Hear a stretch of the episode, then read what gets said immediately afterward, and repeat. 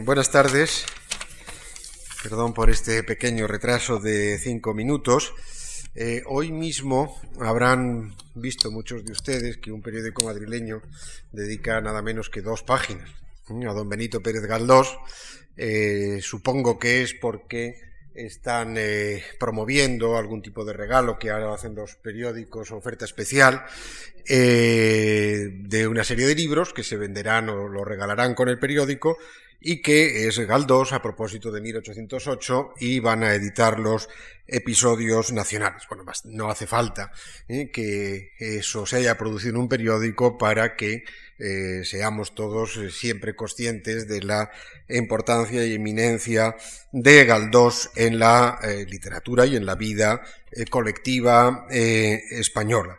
El otro día, don Octavio Ruiz Manjón en martes hacía alusión como homenaje a don Vicente Cachoviu, eh, como historiador, les puedo decir que don José María Jover Zamora, que era también para todos nosotros una persona estimadísima, tenía en su despacho siempre, permanentemente tuvo un gran retrato de Galdós. Si eso para el lector normal o para el historiador eh, político, como puede ser quien les habla, es eh, importante la figura, de, la figura de Galdós, excuso decirles lo que es desde el punto de vista de historia de la literatura. Y hablando de historia de la literatura, la conferencia de hoy sobre Galdós la va a pronunciar don José Carlos Mainer, que es en este momento catedrático de Historia de la Literatura de la Universidad de Zaragoza, lo ha sido en otras universidades, no recuerdo mal Barcelona, pero ya hace tiempo es en, Zaragoza, y eh, no creo que exagere lo más mínimo si digo que José Carlos Mainer, el profesor Mainer, es el mejor especialista en literatura de los siglos XIX y XX que tenemos hoy en, en, España. una obra amplísima, irrumpió por los años, principios de los años 70, unos libros sobre falange y literatura, enseguida publicó muy pronto, en el año 75, pues yo creo que José Carlos Mainer, aparte de muchísimos otros méritos, tiene lo que llamamos eh, un, clásico, de verdad. Es que ha escrito un libro eh, mm, permanente eh, que se reeditará y sobre el cual se, vuelve y se volverá él mismo, los demás, los historiadores, historiadores de la literatura, que es la edad de, plata de la cultura española. Ese es, según nos decía hace un momento, el gran periodo, o el periodo preferente suyo de su especialización, 1900-1939. Mm, yo creo que eh, pondría la fecha un poquito antes, ¿eh? de, de, 1900, eh, desde luego por lo menos desde la mediados del 19, efectivamente hasta la guerra, aun cuando el profesor Mainer tiene también muchos otros libros, varios de ellos sobre la posguerra, etc. Bueno, Nada de Plata, Modernismo y 98, La Doma de la Quimera, Nacionalismo y Cultura en España, Historia, Literatura y Sociedad, eh, eh, burguesía, regionalismo y cultura, que yo me acuerdo de ese libro por aparecer junto con una revista eh, de Aragón, pues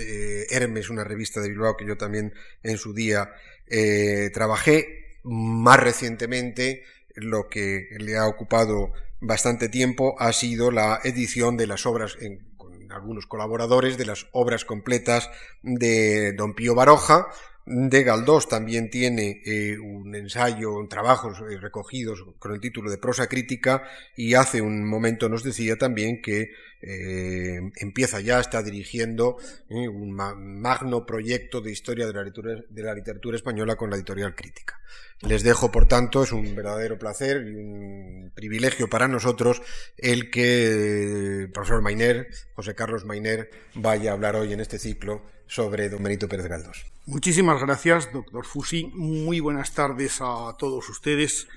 Y créanme que es para mí un, honor el poder dirigir la palabra desde esta tribuna de la Fundación Juan Marc,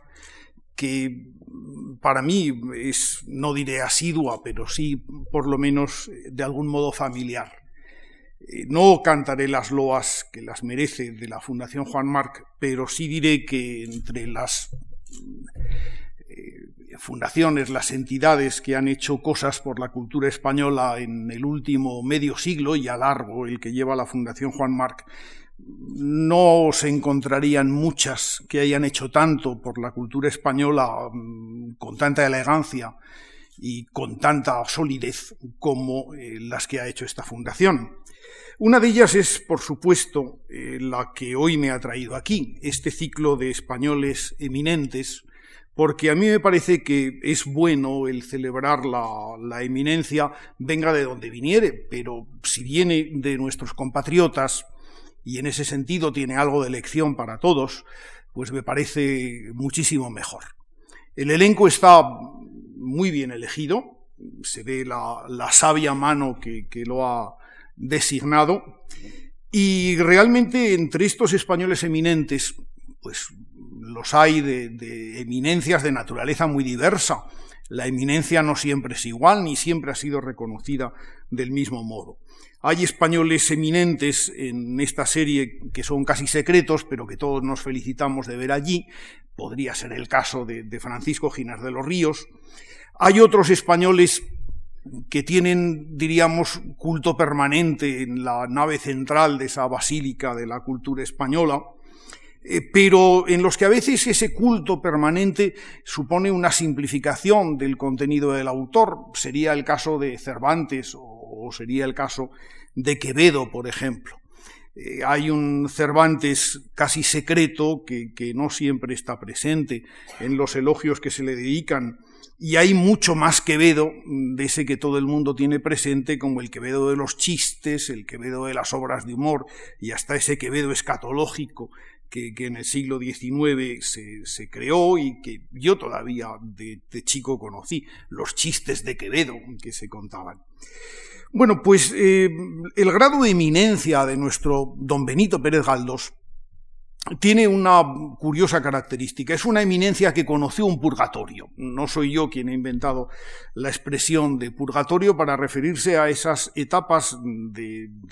el conocimiento de la posteridad de don Benito Pérez Galdós, en las que no ha gozado de tanta fortuna. Siempre ha tenido lectores, pero vuelvo a repetir, no tanta fortuna. Eh, tuvo, por ejemplo, una etapa de oscurecimiento, de manifiesto purgatorio,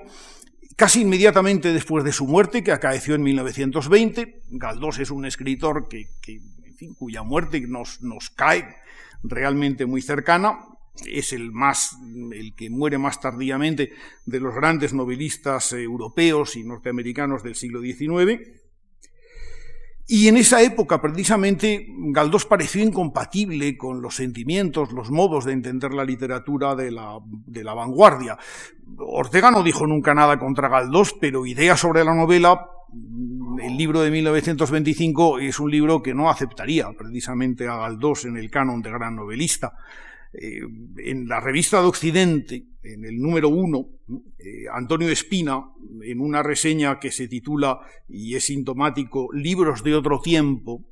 recogía la impresión que le habían producido aquellos tomos de obras inéditas de Galdós, ni eran inéditas ni nada, ¿no? Pero en fin, eran obras desconocidas de Galdós que andaba publicando un argentino, Alberto Giraldo. Bueno, pues aquellos seis volúmenes que él titula Libros de otro tiempo, le parecían, y la frase se ha hecho famosa, eh, el diagnóstico final era que Galdós era en literatura lo mismo que Letamendi en biología o Pradilla en la pintura o Sagasta en política, una enorme medianía, como eh, Clarín decía de Cánovas. Y ahí quedó, la otra etapa en la que Galdós tampoco fue muy apreciado es, es, más reciente. Y en este caso veremos que es un aprecio entreverado, o un desprecio entreverado en otros ámbitos, en otros horizontes de aprecio. En un momento de crisis en la narrativa española, la narrativa española y seguramente la narrativa mundial en los años 60, eh, las formas narrativas de Galdós, ese estilo que, busca explicarlo todo, eh, pues no pareció de recibo a los novelistas contemporáneos. Juan Benet, que era un hombre de buen humor y un hombre inteligente, dijo maldades terribles acerca de Galdós en concreto, y, siguiendo a Juan Benet, algunos de sus seguidores, algunos de sus discípulos y novelistas también, presumieron durante algún tiempo de evitar, de huir como de la peste de las novelas de Galdós. Pero decía hace un momento que esa etapa de desdén literario por Galdós, que fue efímera por otra parte, dura los años 70 y yo creo que ya desaparece a principios de los 80 cuando eh, la narrativa española redescubre eh, el realismo y algunos de los méritos de Galdós. Eh, en aquella etapa, digo, es coincidente con el gran favor literario que, que se otorga a Galdós por parte, en principio, de un núcleo grande de hispanistas anglosajones, pero también de muchos investigadores españoles. Es un momento de, apasionada lectura filológica de Galdós, de rescate de sus novelas, en el que filólogos que en puridad eran críticos literarios como Ricardo Gullón hablan de la modernidad de Galdós, el título de la monografía de Ricardo Gullón, Galdós novelista moderno, que se refiere fundamentalmente al amigo Manso, pues me parece muy revelador al respecto. Y en definitiva es cuando se sientan las bases de, ese, de esa rama de los estudios de filología española, que alguien quizá pueda ver como una manía, mm, pero, pero que otros vemos realmente como una de las ramas más, más floridas y, mejor acomodadas en nuestros estudios literarios, que fue el galdosismo. Los primeros congresos de eh, galdosianos que se celebran en Las Palmas en torno a, a, esa casa natal de Galdós que se conserva todavía en la calle Cano de Las Palmas, pues tienen lugar desde mediados de los años 70 las continuas reediciones, los rescates de su obra más desconocida, bueno, pues han convertido a Galdós desde entonces precisamente en un escritor de referencia entre nosotros. Pero incluso en aquellos años 20 y 30 en los que parecía que, por Galdós nadie iba a dar una peseta, ¿no? ni, ni, eh, desde el punto de vista de la estética literaria, fíjense que, por ejemplo, Federico García Lorca, en 1935 y en una conferencia que dio en el Ateneo Enciclopédico de Barcelona, recordaba Galdós con unas palabras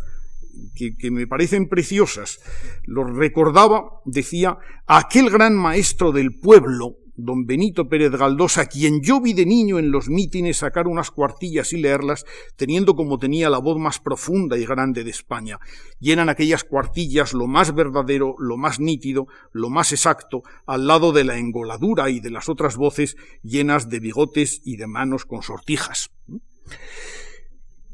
Lorca había nacido en 1898.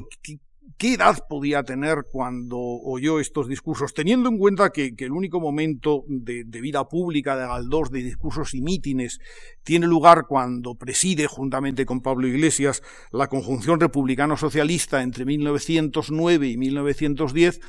pues era un eh, Lorca de, de, 11 o 12 años en quien aquella eh, visión de, Galdós pues había dejado eh, indudablemente una huella perdurable.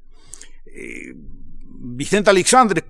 cuenta en los encuentros que fue precisamente eh, con su amigo Lorca, con quien encontrándose una vez descubrieron los dos su mutua afición por Galdós, afición que casi tenían que mantener secreta ante el desdén por el que, profesaban por la obra galdosiana otros compañeros y, colegas literarios del momento.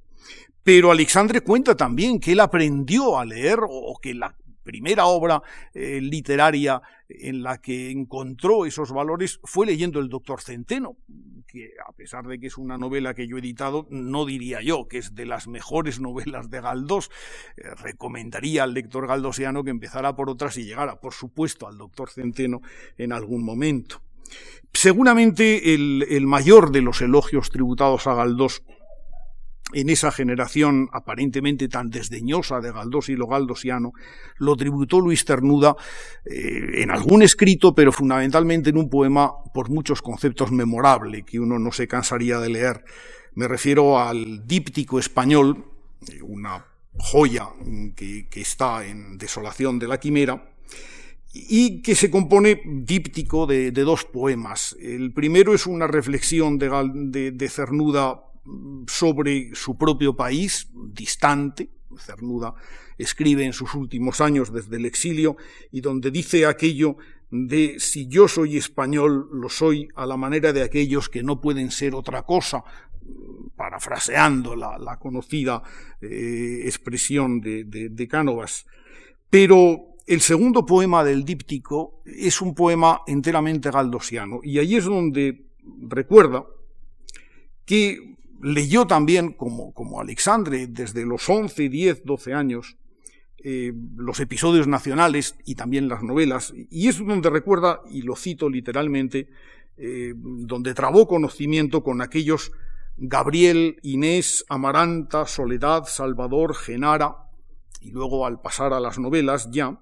Rosalía, Eloísa, Fortunata, Mauricia, Federico Viera, Martín Muriel, Moreno Isla. Imagino que, que, más o menos todos habrán reconocido, porque la charada es bastante fácil, los personajes y los episodios en el primer caso y las novelas en el segundo. Gonzalo Sobejano observaba con, con mucha agudeza que haberse fijado en Moreno Isla, que es un personaje secundario de Fortunata Jacinta, el hombre que en la segunda parte de la novela está perdidamente enamorado de Jacinta y no se atreve a decírselo, haberse fijado en Moreno Isla como gran personaje revela la, mm, lo que Cernuda buscaba en Galdós y, la lectura profunda que hay que hacer de ello, porque es evidente que de una lectura superficial de Fortunata y Jacinta, eh, Moreno Isla no es uno de los personajes que más sale y por lo tanto que más se pueda quedar. Es y, Sobejano lo demostró convincentemente, uno de los personajes más hermosos de, que salieron de la pluma de Galdós, y, sin embargo no es un personaje de primera fila. Bueno, en todos ellos, y concretamente en Moreno Isla, es donde Cernuda, y voy ya a otro momento del poema, reconoció, y cito, el escondido drama de un vivir cotidiano, la plácida existencia real y bajo ella el humano tormento, la paradoja de estar vivo. Bueno, pues seguramente esto está muy directamente pensado en, la, triste vida del, pobre Moreno Isla, que es un personaje que muere además a lo largo de, la obra. Eh, pues, ¿qué decir de, Galdós a la vista de estos importantes testimonios? Pues que Galdós es fundamentalmente, y yo creo que es la conclusión que sacó Cernuda, eso tan difícil de, ser, eh, tan campanudo quizá aparentemente de decir, como es un escritor nacional. Al decir escritor nacional estoy pensando en una acuñación decimonónica, en un culto del siglo XIX que efectivamente Galdós merece como muy pocos otros escritores. Esa condición de escritor nacional la tuvieron algunos en su tiempo. La tuvo, por ejemplo, en grado de eminencia Charles Dickens, Recuerden que la gran popularidad de Dickens en los últimos años de su vida, la que contribuyó a minar su salud, fue aquellas lecturas públicas que hacía de sus propias obras, que tanto en, Inglaterra como en Estados Unidos conocieron un éxito gigantesco y arrastraron auténticas multitudes, las mismas que previamente habían comprado, habían comprado sus libros. Escritor nacional eh, lo fue Víctor Hugo en Francia, cuando el destierro de Víctor Hugo en la etapa del Segundo Imperio y, posteriormente eh, su regreso a Francia, el solemne entierro de 1885, eh, lo colocaron en la cúspide de la representatividad del espíritu francés, en función, sí, por supuesto, de sus poemas, pero también, y muy fundamentalmente, no lo olvidemos, de aquellas eh, prodigiosas novelas, Nuestra Señora de París o Los Miserables, que por cierto Galdós leyó, leyó tan, tan atentamente, por otra parte, y que incluso en el Doctor Centeno menciona, menciona el éxito que estaban teniendo estas novelas en España. Eh, escritor nacional lo fue Tolstoy en, Rusia, donde su muerte supuso una conmoción nacional, o, lo había sido Alessandro Manzoni en Italia, ese Manzoni que, durante largo tiempo sobrevive al, éxito de, los novios y se convierte en el referente de la cultura italiana eh, unificada. Él había sido el gran partidario de la unidad de la lengua y a cuya muerte, él muere en 1873, el, máximo compositor italiano, la figura más relevante de la Italia del momento, Verdi le dedica ese piadoso y prodigioso Requiem de 1874 que todos hemos oído. Pero lo cierto es que si contrastamos esa condición de escritor nacional que Galdós evidentemente tiene y se gana con eh, esa suerte de consagración en vida, eh, en vida y en muerte que reciben estos otros escritores, la verdad es que el parangón mm, queda siempre muy corto. Eh, se ha dicho bastantes veces, España no ha sabido tratar a sus hombres eminentes. En España no tenemos un panteón como en París y ese episodio eh, que el léxico francés ha bautizado con el nombre de panteonización, que es el traslado de, los restos fúnebres con la ceremonia y rango correspondiente eh, a la sede del panteón en lo alto de la colina de Santa Genoveva. En España no disponemos tampoco de esa aparentemente más recogida, más modesta, pero tan espectacular abadía de Westminster, ese rincón de los poetas donde es posible tener una lección viva de, la historia de la literatura británica ni tenemos, eh, y en un marco tan espectacular, algo como la iglesia de Santa Croce en, Florencia. En España tenemos un panteón de hombres ilustres que más vale olvidar que está situado en Madrid y que no eh, sobresale precisamente en, hombres ilustres enterrados. Y, y, con el caso de Galdós fue lo mismo. Galdós fue maltratado por la España más conservadora en los últimos años de su vida, es conocida la historia de que hubo intentos y repetidos por, que Galdós no obtuviera el premio Nobel de literatura, intentos que por otra parte lograron su, efecto. Galdós no recibió el, premio Nobel eh, y, si ciertamente pues, pues la muerte de Galdós ocasionó el, correspondiente duelo nacional, lo cierto es que ni el país atendió aquellos últimos momentos de Galdós, que económicamente fueron malos. Galdós nunca se distinguió por, por una pericia enorme en la administración de sus rentas, que tampoco eran muchas, pero el país no supo ayudar cuando se conoció realmente que la situación de Galdós era una situación no desesperada, pero cuando menos sí angustiosa.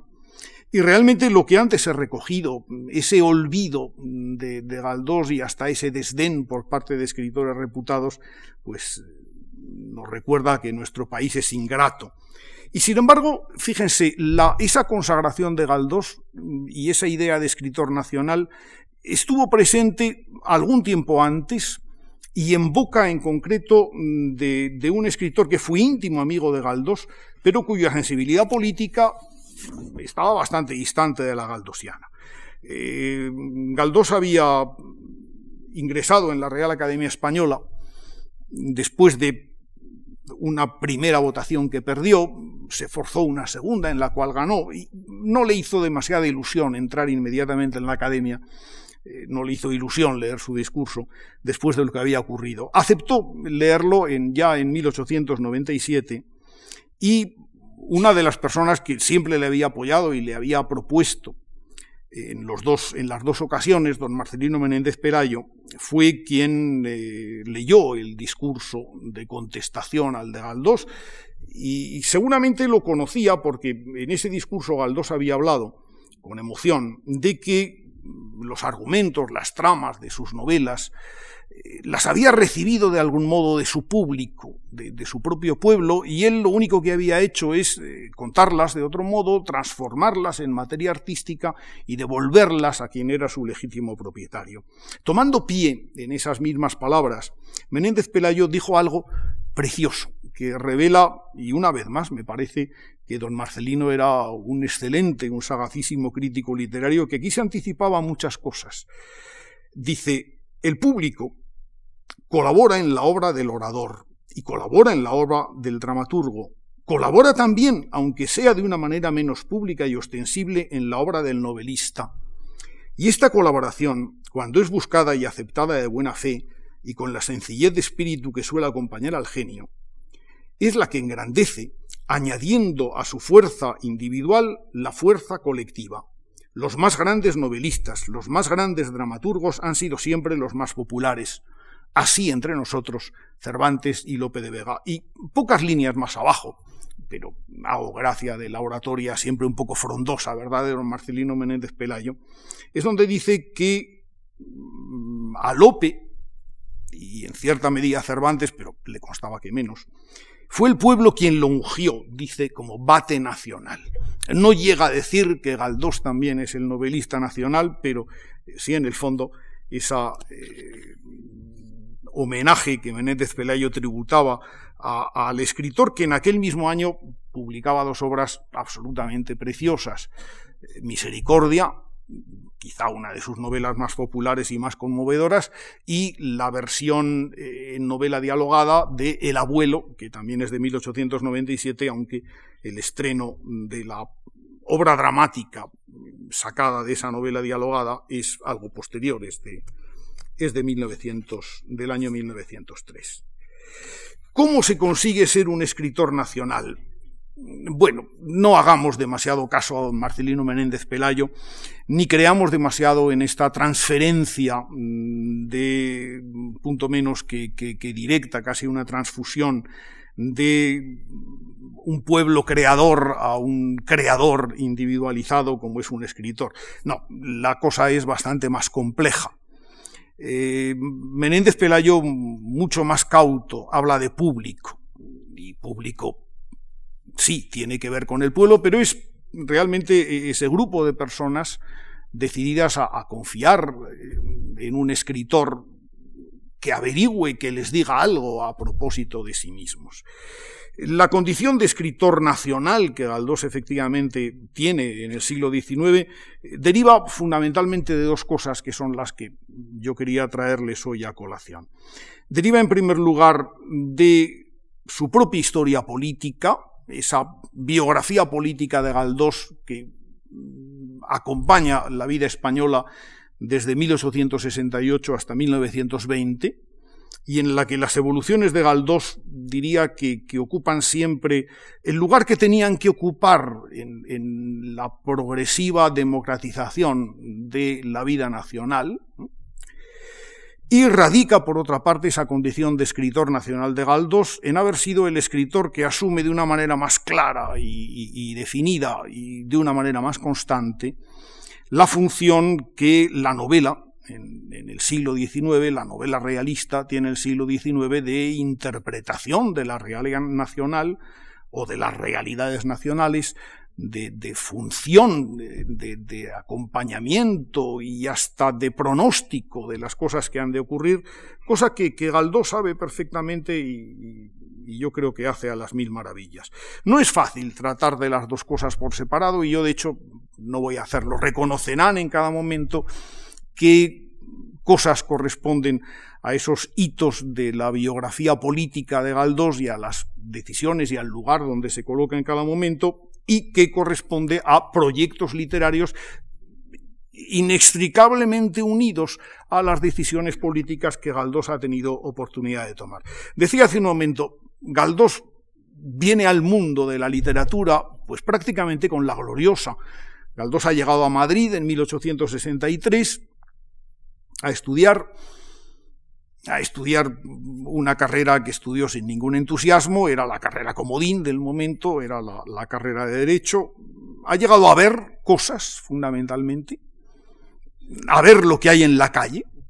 pero también lo que se canta en el Teatro Real, por ejemplo. Aldós es un entusiasta de la ópera y de la música y es un tema sobre el que habremos de volver a conocer y a vivir esa activa vida política en un momento en el que mm, prácticamente la vida de los escritores, de los profesionales, etcétera, es, un polvorín de ideas, esos años 60 en los que fermenta la revolución del 68 y tantas otras cosas, pues es la gran escuela de, de, de Galdós. El año 68 la revolución coge a un Galdós que ha empezado ya a escribir en algunos de los periódicos madrileños, eh, que muy entusiasta se suma a la comitiva del general Serrano, del general Bonito, del gran triunfador de la revolución, recorre medio España acompañando a, Serrano y seguramente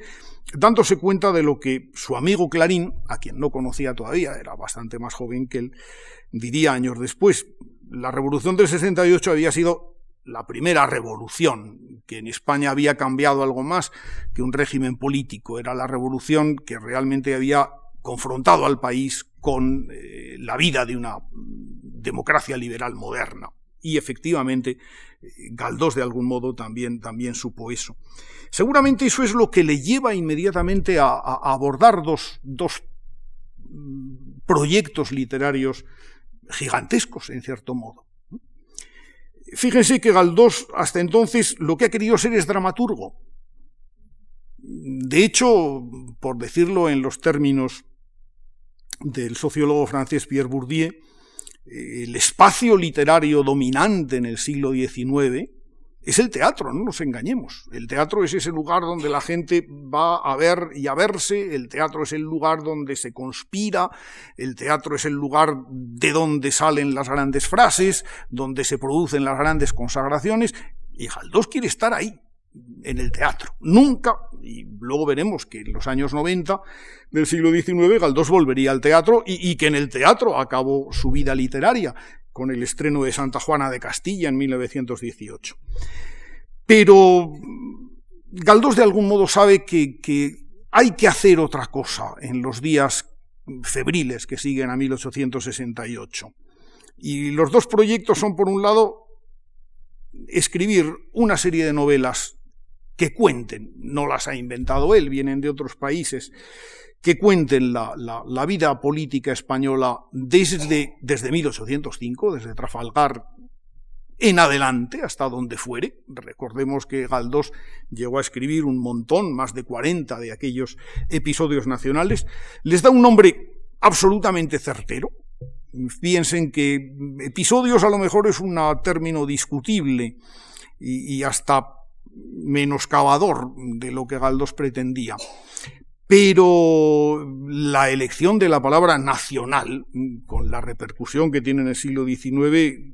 es verdaderamente todo, todo un acierto. Los iniciará, como sabemos, en 1873. Pero ya en 1870, reseñando un libro de cuentos de Ventura Ruiz Aguilera, eh, se llama Proverbios, eh, ha dicho una cosa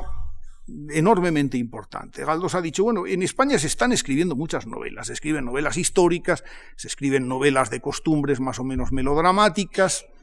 eh, se escriben folletines, pero no hemos iniciado todavía ese camino de la novela en el que lo vertebral va a ser contar y analizar los conflictos de la clase media española. Esa es, y Galdós lo tiene eh, clarísimo, la que encierra el secreto del porvenir, la que realmente ha sido eh, protagonista moral de la vida española y la que alberga alberga el qué? Pues esos conflictos que, que, Galdós va a desarrollar, al principio con alguna tosquedad en sus primeros relatos, esas novelas que, un manual de mi infancia decía novelas tendenciosas de Galdós, claro que son tendenciosas, ¿qué novela no es tendenciosa? ¿no? Me imagino que al, al, venerable sacerdote que había escrito aquello le debían parecer tendenciosas absolutamente todas. Bueno,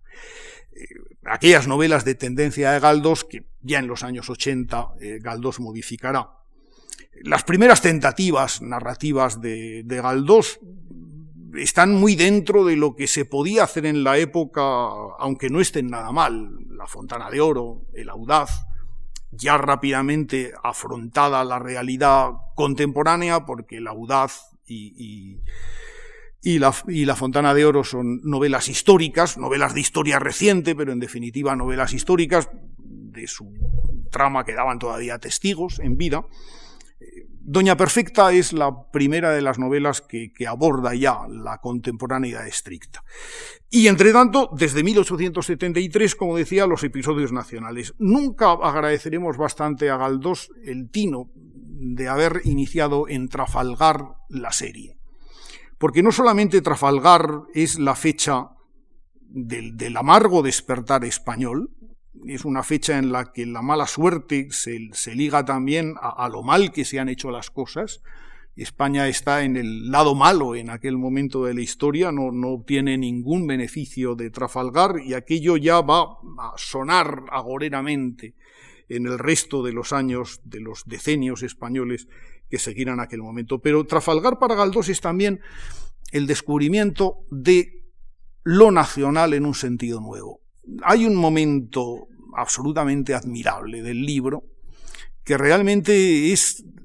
el manual del sentimiento nacional tal como Galdós se lo hace ver a un niño, Gabriel Araceli, como saben, el protagonista es un muchacho que se gana la vida como puede en el puerto de Cádiz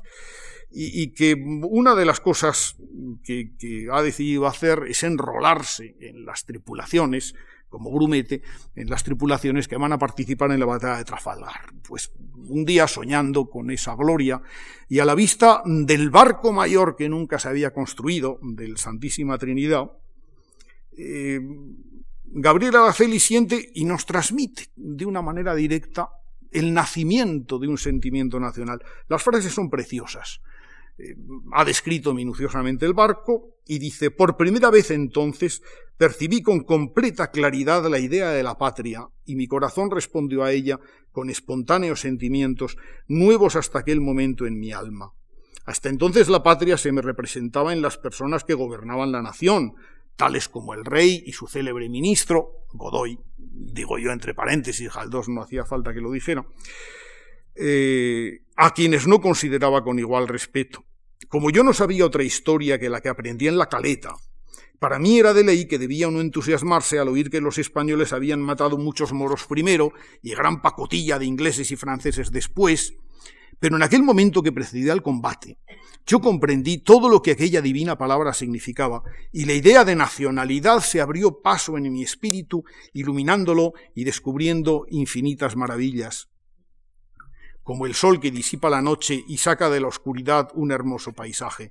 Yo me representé a mi país como una inmensa tierra poblada de gentes todos fraternalmente unidos. Me representé la sociedad dividida en familias, en las cuales había esposas que mantener, hijos que educar, hacienda que conservar, honra que defender.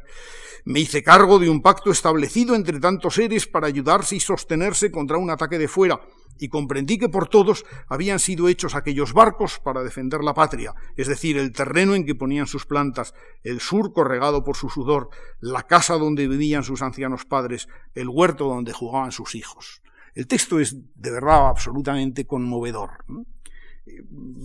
Nadie ha podido explicar mejor en aquel momento donde en muchos países pues estaba empezando a explicarse y a explicarse como asignatura eh, lo, que, lo que significa la pertenencia en una, a una nación. Nadie ha sabido decir también como Galdós qué significó ese cambio de mm, un patriotismo de cartón piedra, un patriotismo escenográfico, a ese eh, patriotismo de fraternidad que en definitiva él, él postula aquí. Pero Galdós no era ni mucho menos un revolucionario. Si una cosa hermosa tiene la audaz, la segunda novela de Galdós es un año anterior a Trafalgar, 1872, es que Galdós al reflexionar sobre la actitud de los españoles eh, más radicales, en, tiempos de Godoy precisamente, llega a la clarísima conclusión de que aquel radicalismo es un absoluto error y de hecho la locura que asalta a Martín Muriel en los últimos momentos de su vida eh, es todo, en fin, diagnóstico sobre eh, la dificultad de, las utopías radicales en nuestro país. La verdad es que Galdós aceptó la restauración cuando la restauración llega a España, nada más que unos años después, 1874, día final de 1874 en Sagunto, a Galdós le consta los muchos problemas que España tiene. Ahí está Doña Perfecta en 1875, 76, perdón. Ahí están aquellos otros problemas de la clase media que Galdós no ve resueltos. El, gravísimo problema ideológico de, un país eh, reacio a cualquier manifestación, no ya de laicismo, sino de, la menor crítica a la religión. Ahí están esas novelas, eh, La familia de León Roch, por ejemplo, Gloria, etcétera, que muestran tan claramente las consecuencias del fanatismo y de la intolerancia en nuestro país. Eh, Galdós sabe perfectamente en aquel momento que España es un país sin educar, sin educación ninguna, ese problema es en el fondo el, problema que Galdós lleva y que luego llevará otras muchas novelas, pero que aparece por primera vez tan claramente reflejado en la desheredada, la novela de 1881 que abre una nueva etapa de Galdós. Pero críticas aparte, y ni que decir tiene que Galdós formula muchas, eh, Galdós es un hombre que está con, la restauración, que, sabe que es un régimen que ha tenido efectos lenitivos, alguien diría también que anestésicos en nuestro país, hasta que la restauración es inviable. El impacto de 1898, pero no solo de 1898, el impacto de la, eh, del fin de siglo, en términos amplios, la, crisis del Estado que, se gesta en España, pero también en otros muchos lugares en esos momentos, va a alumbrar un Galdós absolutamente nuevo. Es ese Galdós eh, un poco delirante, cuyos personajes se nos van haciendo más soñadores, eh, ese Galdós muy crítico con la clase media que, ha pactado y, que se ha dedicado a, intentar ganar dinero, porque no siempre lo gana, casi nunca lo gana, mejor dicho, y sobre todo lo gasta fundamentalmente. Eh, ese país cuyas autoridades, eh, cuyos políticos no sirven para nada más que para intrigar, ese país que crea cesantes. El mundo de las novelas de Galdós, testigo de su tiempo, va haciéndose progresivamente oscuro, cuando todas las novelas tienen algún momento crítico. Estoy pensando en El amigo Manso, es de las primeras, de 1882, eh, donde Galdós es muy crítico con respecto a la mm, formación de los políticos españoles. El ahijado de Máximo Manso quiere ser un político y Galdós no puede ser más cruel al presentar eh, cuál es su exigua formación y, como todo lo fía a, su capacidad oratoria y a su ambición desmesurada. Eh, que la clase media gasta dinero de, una manera brutal, esa preciosa novela crematística de Galdós, que es Lo Prohibido, llena de cálculos de los personajes para ver cómo llegan a adquirir aquello con lo que sueñan, pues, pues era eh, todo un torpedo en la línea de flotación de la subsistencia de la, de la clase media alta y de la burguesía, más bien diríamos de la alta burguesía española. Pero desde Miau, en ese sentido, y, mucho más claramente desde Ángel Guerra, ese Galdós utópico aparece a través de personajes en los que se combina un misticismo de signo religioso, por otra parte, pero que como tal misticismo no es fácil identificar con, religiosidad concreta alguna. Y por otra parte, cuando empiezan a aparecer, por otra parte, personajes femeninos que con mayor precisión y con mayor agudeza que los hombres son capaces de determinar dónde están los males y de tener la voluntad de afrontarlos, y donde por otro lado, al lado de una clase media, no diré más desdibujada, pero, pero cada vez eh, mirada con, con tintes más compasivos y, críticos. Recordemos, por ejemplo, esas pobres mujeres que, intentan sobrevivir como si no estuvieran arruinadas, que aparecen en Misericordia. Bueno, pues al lado de ello aparecen esos personajes salvadores raros de Galdós, que pueden ser un antiguo revolucionario como el Ángel Guerra de la novela de 1891, convertido en redentor, que pueden ser un sacerdote como Nazario Zaharín, convertido en una especie de fin, de, personaje quijotesco que, recorre los campos de Castilla, escoltado por personas muy poco recomendables y, con gran, en fin, asombro y, crítica, por otra parte, de los eclesiásticos que lo ven o, de los alcaldes que se lo encuentran. O personajes como los que aparecen en Misericordia, esa impresionante venina mm, que es una criada pero que da las lecciones de la novela, esa venina equiparada y convertida en una santa,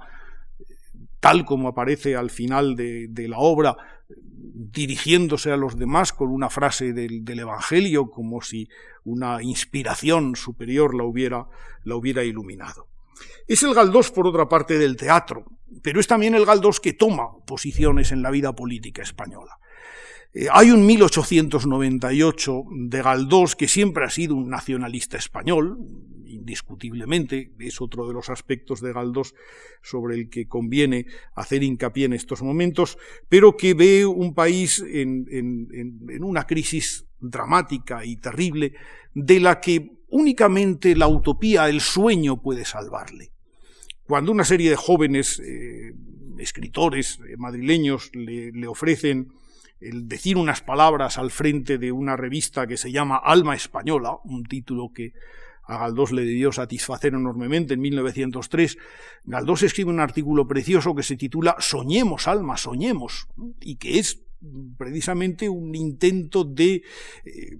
pedir al pueblo español que más allá de las tragedias que había vivido recientemente, iniciara una forma de vida distinta. Esa forma de vida es una mezcla curiosa, por un lado, de ensoñación, Galdós no lo oculta, cuando escribe El Caballero Encantado, esa novela de 1909 tan curiosa y tan reveladora, eh, Galdós intenta provocar en sus lectores, como lo tiene el propio personaje, una revelación de la verdadera España, y esa verdadera España es la España del campo español, la España de Castilla, la España humillada, identificada con una venerable anciana eh, que por otra parte vive en la miseria. Esa es la, la España del Caballero Encantado y es la España del Galdós de una obra teatral como Alma y Vida, por ejemplo, que estrena en 1902, que a nadie le gustó de los que la vieron, pero, pero en la que Galdós compuso un precioso y a veces algo ingenuo, si quieren, eh, drama sobre lo que podía significar una España diferente en la que se aliaran esa alianza en la que Galdós pensaba tantas veces en aquel momento, la aristocracia, representada por la duquesa que rige los destinos del estado de alma y vida, y por un bandido prácticamente, vamos, lo creen un bandido, en realidad es un, es un hombre del pueblo, pero, pero aguerrido, atrevido, y, la unión de esas dos personas que se revela imposible en alma y vida será lo único que pueda salvar al país. Bueno, pues este Galdós, que, en sus últimos años vuelve a veces sobre el propio pasado, no olvidemos que, el Galdós que en 1876 ha publicado Doña Perfecta y, ahí la ha dejado, eh, en 1896 realiza una adaptación de Doña Perfecta al teatro,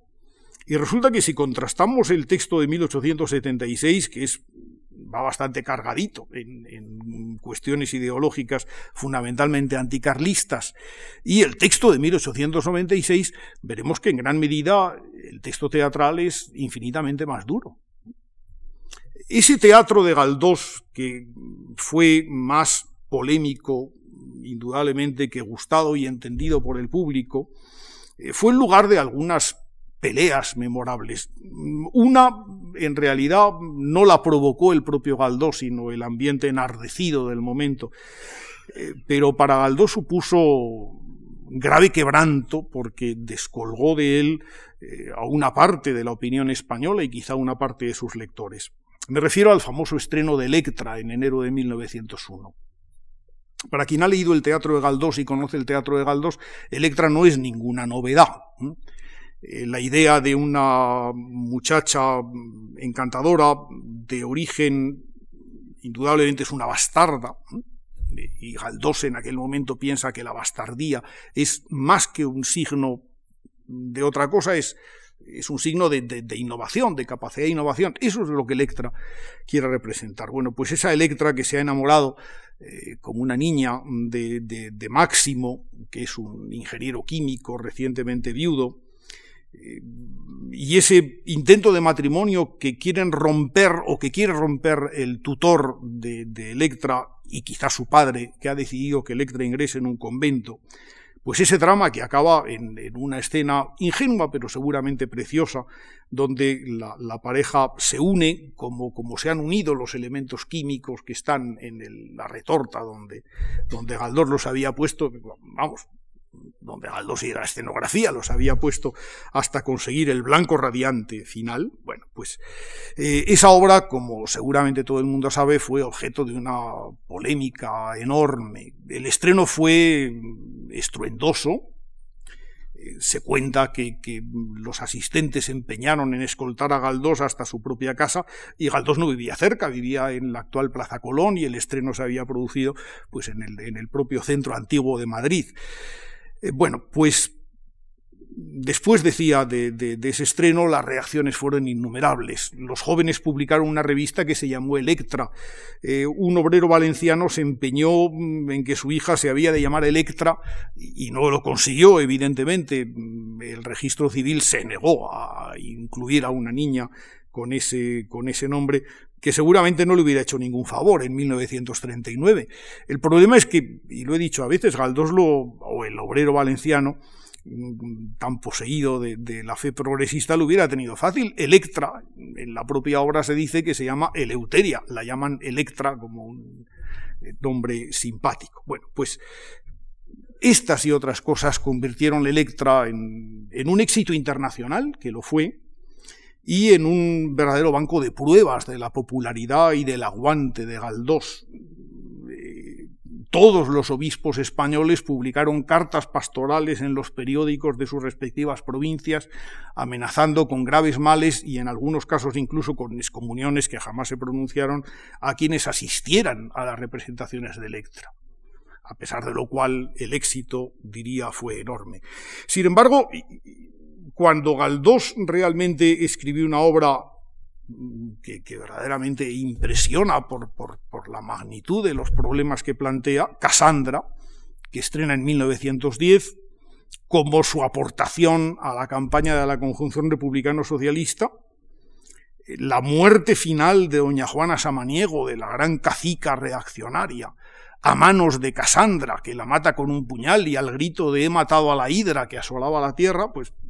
causó menos impresión, aunque hay que reconocer que en este caso, pues Galdós se pasó de, efecto melodramático, efectivamente. Pero en fin, este fue el Galdós de esos últimos años, el Galdós que ya en un momento de, baja salud, no había quedado ciego todavía, pero, pero en fin, empezaba a tener ya problemas de, vista, ese Galdós que en 1909 acepta presidir la conjunción republicano-socialista, es una presidencia honoraria, pero que comparte con Pablo Iglesias, el Galdós que se apunta posteriormente al Partido Reformista, eh, ese Galdós eh, entusiasmado con España y con lo español, que escribe páginas sobre Castilla hermosísimas en muchas ocasiones, el Galdós de los últimos episodios nacionales, que yo creo que la gente leyó un poco por devoción a Galdós, pero, pero no con, con el interés que, que, estos últimos episodios merecen y que hoy la, la, crítica, la filología galdosiana, yo creo que les empieza a tributar. Este Galdós emocionante es el que en 1918, dos años de su muerte, todavía da a las tablas esa obra preciosa que es Santa Juana de Castilla, mm, una obra curiosísima, históricamente muy discutible. No hay nada que diga que doña Juana la Loca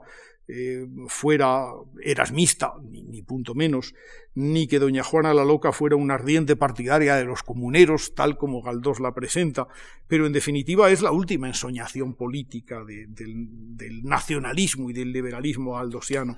dos años antes de morir. Bueno, hacer todo esto, y con esto ya voy concluyendo, significaba mm, para Galdós no solamente un proyecto de vida, sino mm, yo diría que, el ejercicio de, una fe enorme que le convierte en, testigo y, a la vez en, una suerte de médico de cabecera de, la España a la que se refería. Ese Galdós que quería hablar de la clase media española y analizar uno por uno sus problemas es, como tantos novelistas europeos de la época,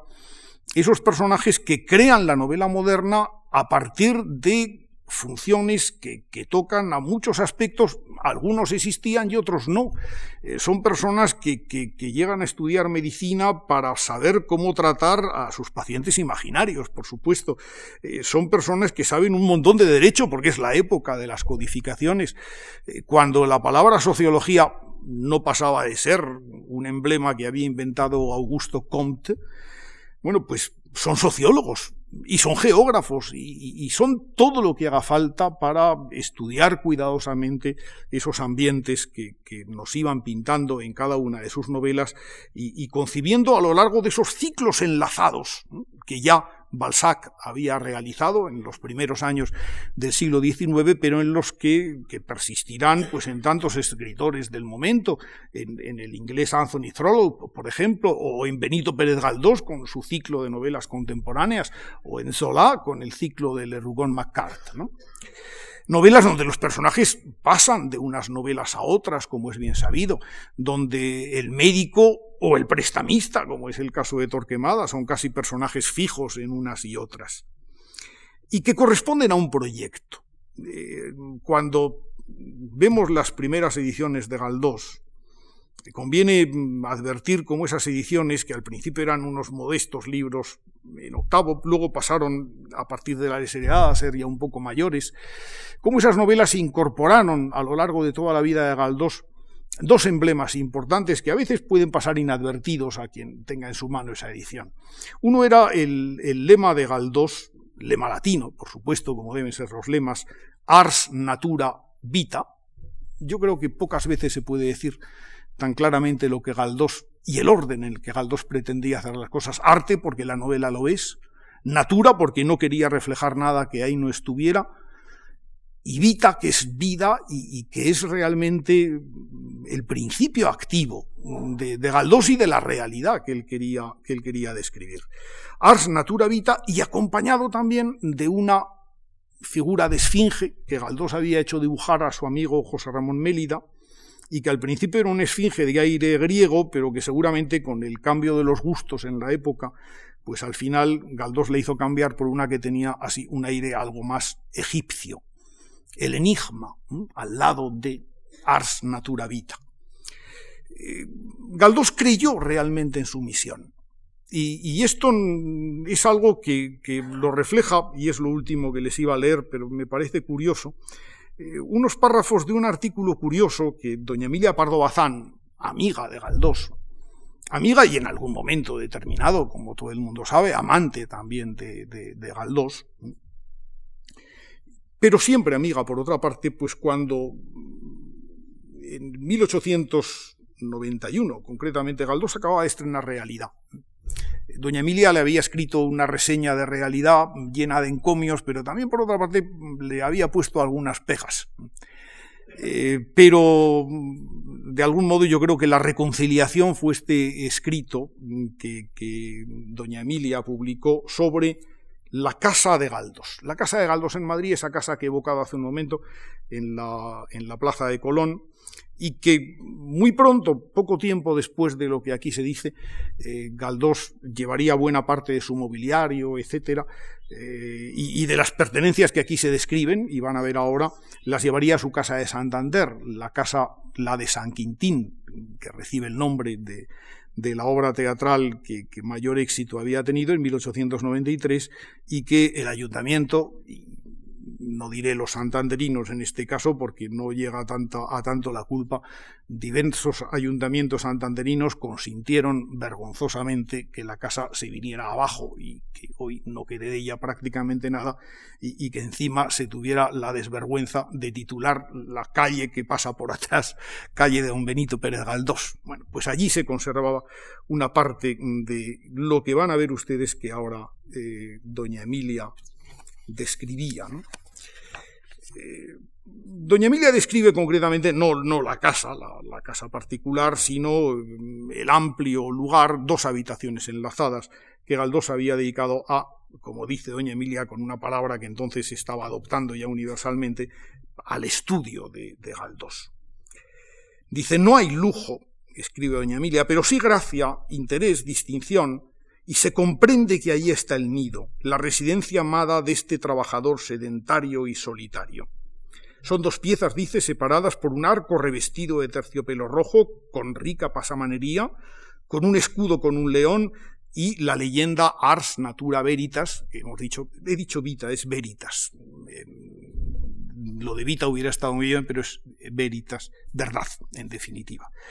Bueno, pues eh, Ars Natura Veritas, efectivamente. Era el lema que, que Galdós había llevado debajo de ese escudo del león. No sé si tenía algo que ver con alguna heráldica familiar, supongo que no, que había allí entre las dos cosas. En la parte dedicada a su lugar de trabajo hay, y leo, una mesa de trabajo que descansa en sólida cruz de hierro con patas salomónicas, un sillón gastado y necesitado de tapicería nueva, y doña Emilia dice, y a los pies hay una manta de, lucena, porque el escritor es muy friolero, apunta. Eh, ve que encima de la mesa hay una maceta con un palmito, y sorprende que allí están unas pruebas de Ángel Guerra copiosamente corregidas y llenas de dibujitos. Quienes hemos visto alguna vez las pruebas de imprenta de Galdós sabemos que el buen dibujante que era Galdós no paraba nunca de hacer dibujos curiosos en, en las pruebas de imprenta que luego entregaba. A la izquierda ve una estantería pequeña con libros que están mezclados con porcelanas y lozas traídas de sus viajes, porcelanas de Delft, de Stratford-on-Avon, y con fotografías que son recuerdos de sus amistades y en las paredes cercanas los originales cuadros originales de Sala, de Mélida, de Pellicer, de Mestres, de Apeles Mestres, son los ilustradores de la edición del 85, de los episodios nacionales de la preciosa edición ilustrada. Detrás de un sillón, detrás del sillón donde Galdó se sienta, hay una tela antigua de color verde y en los anaqueles de libros que hay al otro lado, ha puesto Galdós, combinándolos con ellos, fotos de los hijos de sus amigos. Doña Emilia reconoce que entre ellos, y lo reconoce con orgullo, está su propio hijo mayor, Jaime. Y luego, al otro lado del arco que hemos descrito, pues está el, el gabinete donde reposa, donde hay un gran diván, donde doña Emilia observa también que hay el piano discretamente recatado en una esquina y que promete otro género de sedación intelectual, el opio suave de unas cuantas páginas de Beethoven interpretadas sin pretensiones de brillantez. Es cierto, Galdós tocaba no muy bien, lo reconoce la propia doña Emilia, le entusiasmaba la música de Mozart, más incluso que la de Beethoven, Galdós era un entusiasta de la ópera, las crónicas operísticas que escribe en los años 60 son verdaderamente excelentes, sobre todo las verdianas y las, mozartianas, pero mm, en la biblioteca de Galdós, la que hoy se conserva, fue llevada a, la Casa Museo de Las Palmas, hay incluso partituras wagnerianas adaptadas, que, seguramente Galdós en alguna oportunidad eh, quizá tocó en, en ese piano. ¿no? Eh, en el rincón, dice, veo sedas de joló y armas de la isla. Bueno, esos objetos filipinos que estaban muy de moda en la decoración española de fin de siglo. Pero eh, doña Emilia, en definitiva, encuentra que falta algo. Para mis aficiones, dice la eximia visitante, falta en el estudio de Galdós un poco de bric-a-brac, esas antiguallas encantadoras, aunque no sean de primer orden. El mismo Solá, dice, ha pagado su tributo a las maderas negruzcas y a las tablas del siglo XV, pero Galdós no parece muy partidario de esto. En la conclusión, y la conclusión vale la pena porque va más allá de la descripción de, una, de un par de habitaciones cómodas y, quizá algo congestionadas. Lo que dice doña Emilia es muy cierto en otro orden de cosas. Esto deja adivinar muy bien las condiciones de su carácter y de su ingenio. La cultura sin pedantería, más bien con empeño de aparecer sencilla, burguesa y llana, el amor entrañable a la vida real, con un lugar retirado donde se cobijan, sin alardear ni meter bulla, el ensueño y la poesía, y sobre todo el recio trabajo, la copiosa producción, la asiduidad regularizada, la inspiración sujeta a la voluntad, por decirlo así. Este fue Galdós, y si estas no son condiciones de eminencia suficientes, aparte purgatorio, pues, pues entonces lo he hecho yo muy mal si no les he persuadido de algún modo de ellos. Pero yo sé que muchos de ustedes, la inmensa mayoría, eran ya galdosianos antes de entrar aquí, y esto ha sido un recorrido común por la vida y la obra de Galdós. Muchísimas gracias.